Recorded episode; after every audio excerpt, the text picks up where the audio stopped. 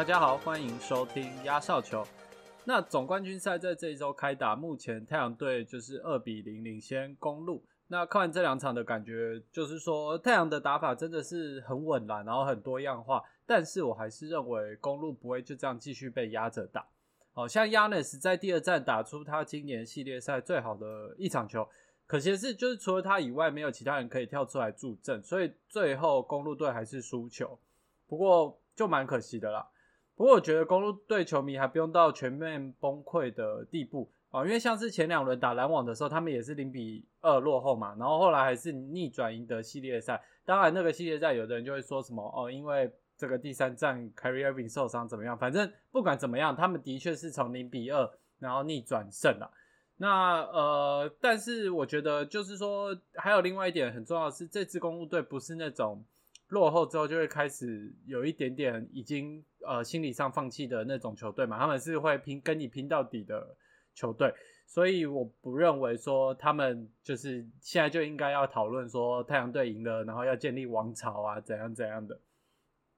还有就是说，我认为前两场公路队打出的比赛内容其实还不算太差。像第二场，他们完全制霸了这个攻守两端的禁区，哈。可惜的是，太阳队自己三分在那一场有五成的命中率。那呃，不管你打的再好，只要对手命中率这么高，其实你也是很难赢球啦。更不用说公路队自己三分球命中率不到三成，所以这一来一往差很多。那最后公路队其实那场比赛。就是你听完那个三分球的呃命中率的差距，你会觉得可能输二三十分，但其实他们才输十分，所以我才说他们的内容还是有可取之处啦。就是说，呃，他们回到自家的主场，我觉得还是有蛮大的机会，第三、第四战都可以拿下来的哦。因为我目前看到的比赛不是一个一面倒的实力的压制这样子。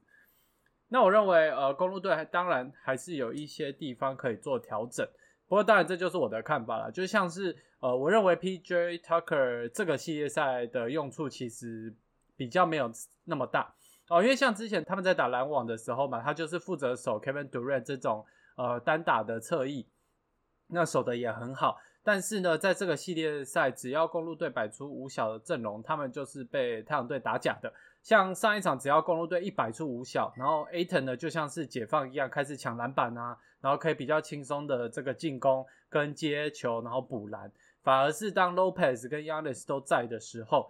，Aton 几乎就是一个被封印的状态，所以他那一场表现比较差啦，只有十分十一篮板嘛。那反过来讲，就是太阳队。有一点点是被强迫的，只能靠外围进攻哦。那当然，他们那场就是我刚刚讲三分球命中率很高，所以他们最后才赢得比赛。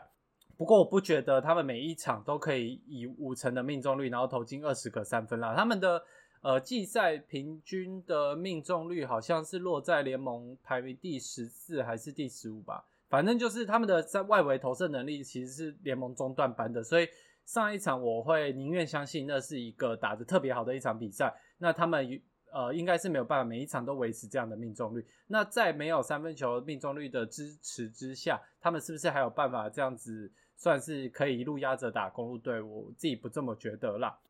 另外就是在进攻端的话，回到 P.J. Tucker 哈，就是说。我觉得，我刚刚讲嘛，他擅长的就是在防守封锁对方的得分侧翼。可是当进攻的时候呢，他基本上就是站在底线等球来的射手。那他也不是像什么 Danny Green 一样，就是或 Kevin Herder 这种特别有威胁性的一个底线射手。所以公路队有时候在进攻的时候，就是有一点点四打五的状况。所以大家看公路队进攻才会觉得有一种拖泥带水的感觉，因为他们基本上就是少一个进攻的点啦。应该说，P.J. 大概还是可以得分，只是他的效率真的就没有这么高。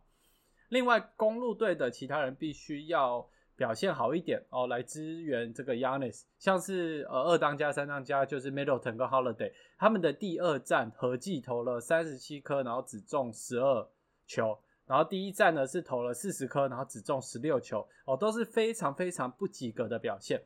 那我这边也不是说他们要表现多好，例如说像这个上一个系列在 Middleton。的第五、第六战吧，就整个发威那样子，没有，就只要他们拿出正常的四五成的命中率，基本上我觉得就够了。因为你看前两场我刚讲的那个数据，你再多给他们进几球，基本上就是跟太阳队打成平手了，那那个气势会完全不一样。呃，Holiday 我也不知道是就是发生什么事啦，因为他的打法就是很有侵略性，没错，然后他绝也绝对有办法到篮筐附近，可是他就是没有办法把球放进去放好哦。很多球我觉得他都是已经到篮下了，然后呢，他也只剩最后一个手手腕这样挑一下就进了，结果可是他就是总是在最后一刻，可能不知道太大力太小力还是怎么样，然后就放枪。然后呢，还有呃，我有印象中有一球是好像进攻还剩下十来秒还是二十秒吧。结果他在底线就投了一颗三分球，结果那个三分就打到了篮板的侧边，然后弹走。就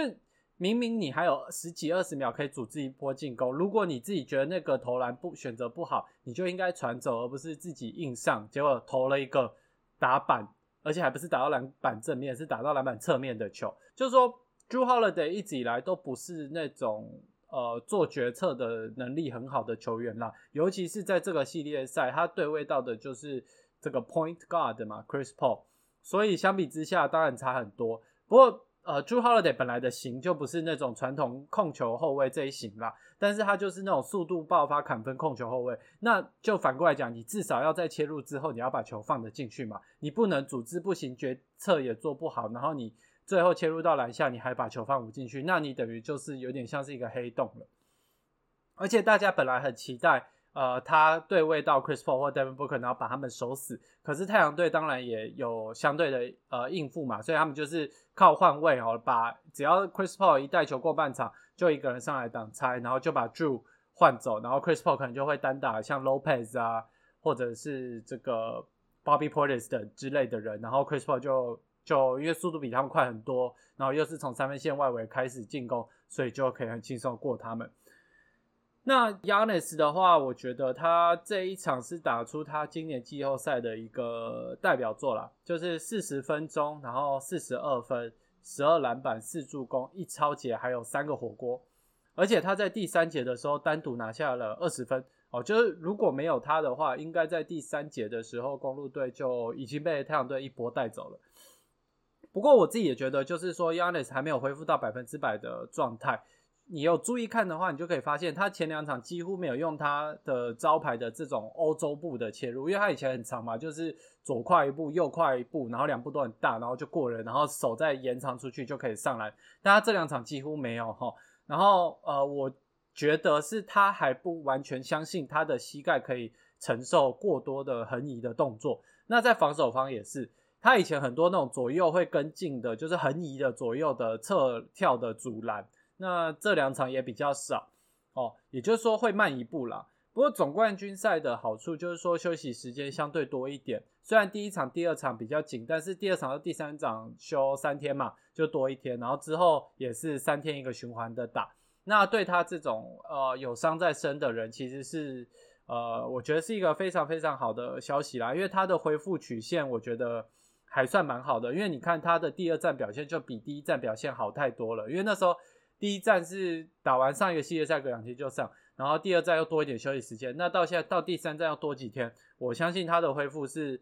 这个可能可以恢复到九成九成五的实力啦。所以接下来如果他可以再使用他的欧洲步，然后防守方他可以左右横移再快一点的话，他的威胁性一定是会比第二场更大的。而且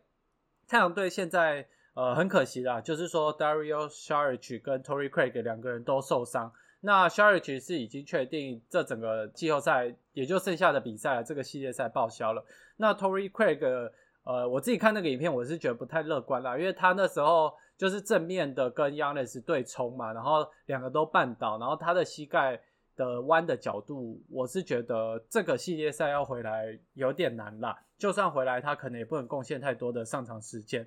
那在这两个人都受伤的情况下，太阳队的禁区基本上就剩 Aton，然后 Kaminsky，还有一个新秀，就乐透区的新秀 Jalen Smith 嘛。但是 Jalen Smith，呃，我觉得目前养成的状况不是很乐观了，就是他季赛几乎都没有什么上场时间，上场效率也不是很好，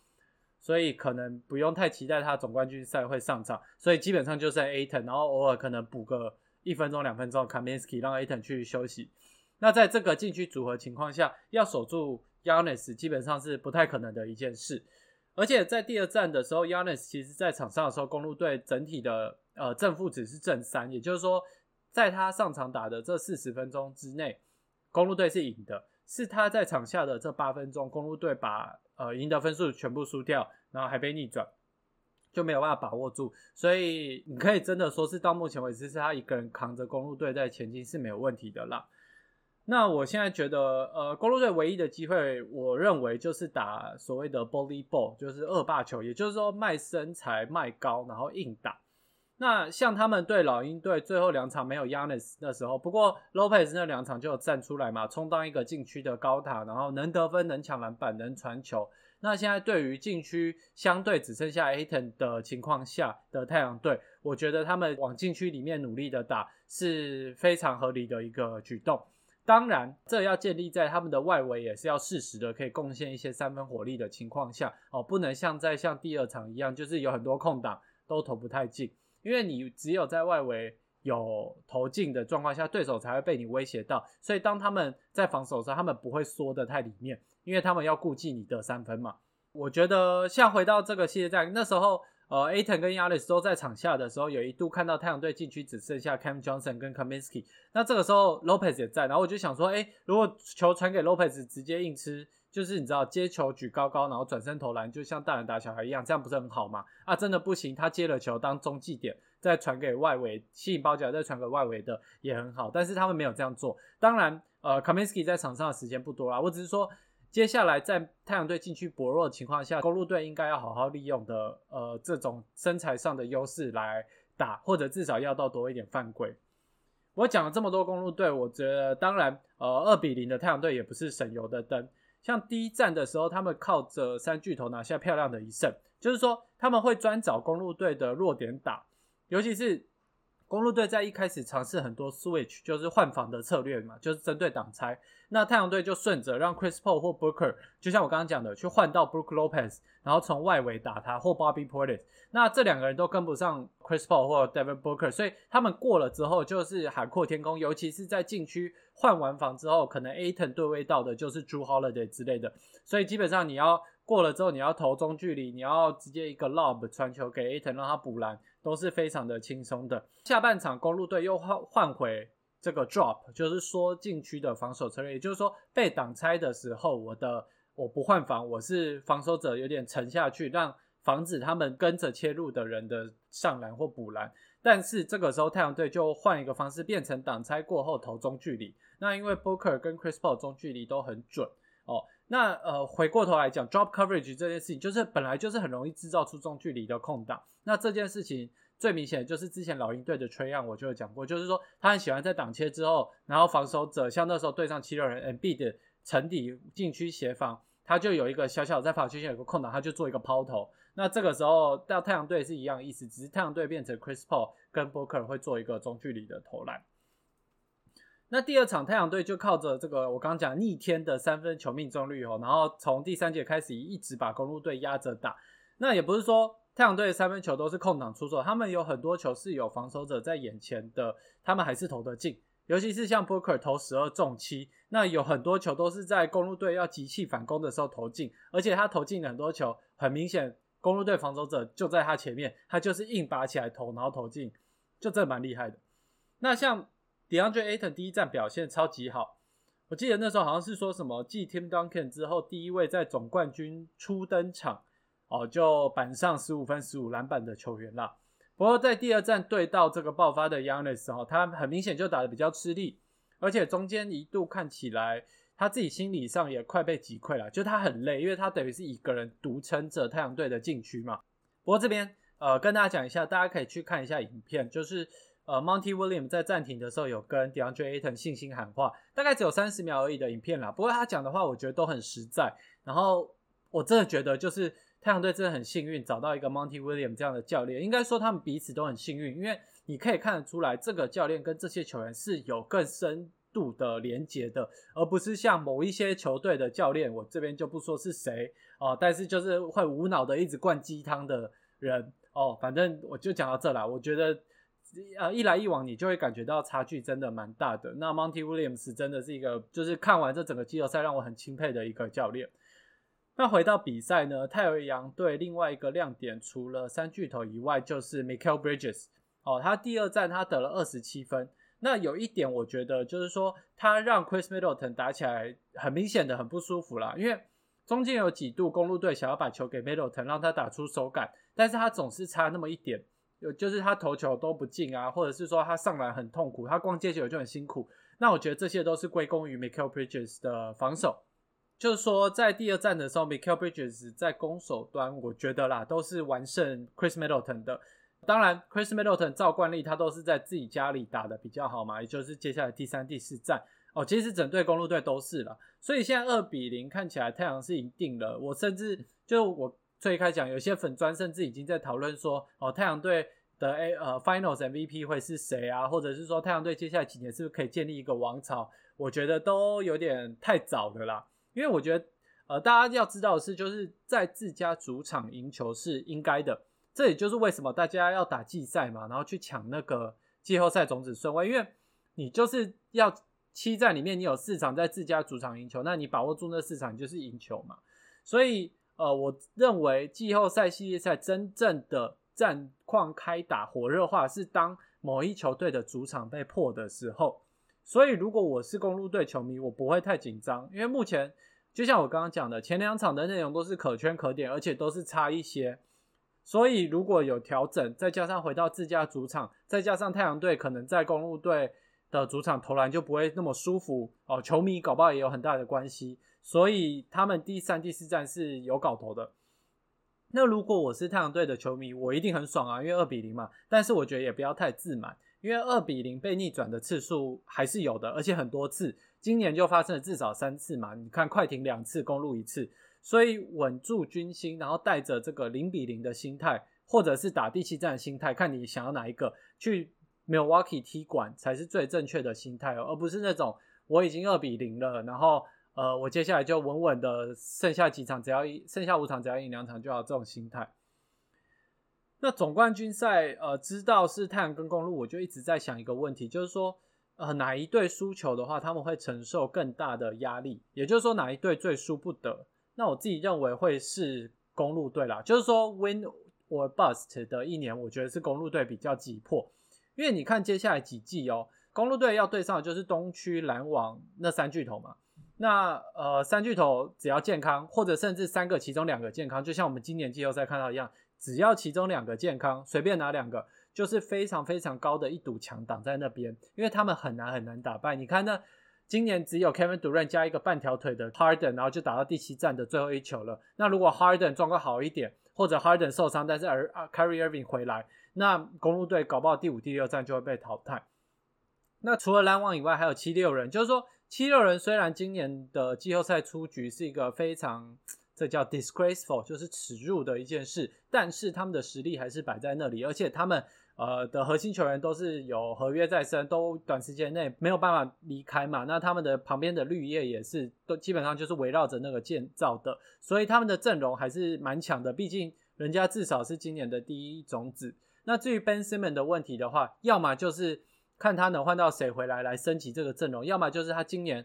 呃长出进攻的欲望，变成。更好的球员，不管怎么样，七六人接下来一两年应该还是会是东区的一个竞争者之一啦，也不是呃多轻松的一个球队。然后再加上今年黑马的这个后起之秀的老鹰队，他们接下来几年只会越来越成熟，越来越有经验哦。当然前提是如果他们有办法把自己球员的合约问题都搞定的话。不过目前老板老鹰队老板出来放话了，就说他愿意花多一点钱把这些人都留下来，所以我们就看接下来的发展。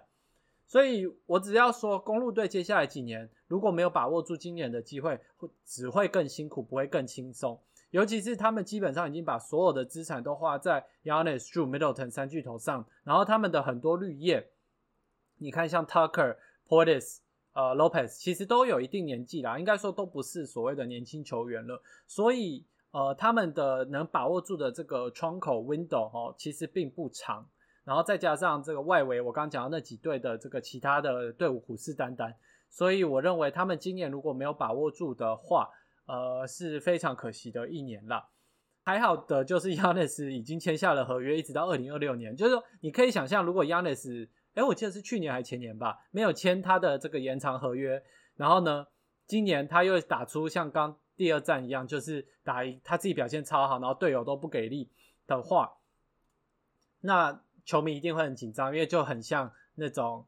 以前 Anthony Davis 那种剧嘛，就是一个人扛球队前进，然后最后赛季结束之后跟你说他要离开哦，还好他已经被合约绑住，而且他的个性也不是那种打不赢就会闪人的人，所以公路队目前我觉得是该紧张了哦。另外一点我想到就是说，再加上大家知道。Yanis 跟 Middleton 这个组合啊，我忘了看哪里说的，但是好像是他们是联盟除了 Stephen Curry 跟 Clay Thompson 以外最老的，就是合作最久的双核心。所以在他们两个围绕他们两个建立球队尝试这么多年，如果都没有成功夺得一座总冠军的话，再加上 Yanis 已经慢慢步入二六二七嘛，就是已经只剩下三四年的黄金期，照他的打法了，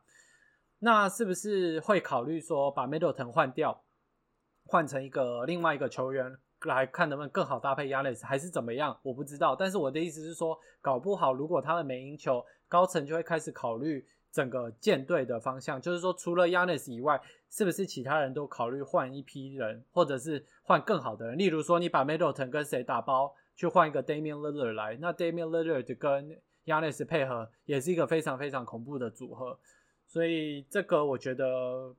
就是说，再看啦，就看公路队接下来能不能把握住这个系列赛。因为我觉得没有把握住的话，应该会有一些变动啦。而且教练也是，他们的教练布伦侯泽尔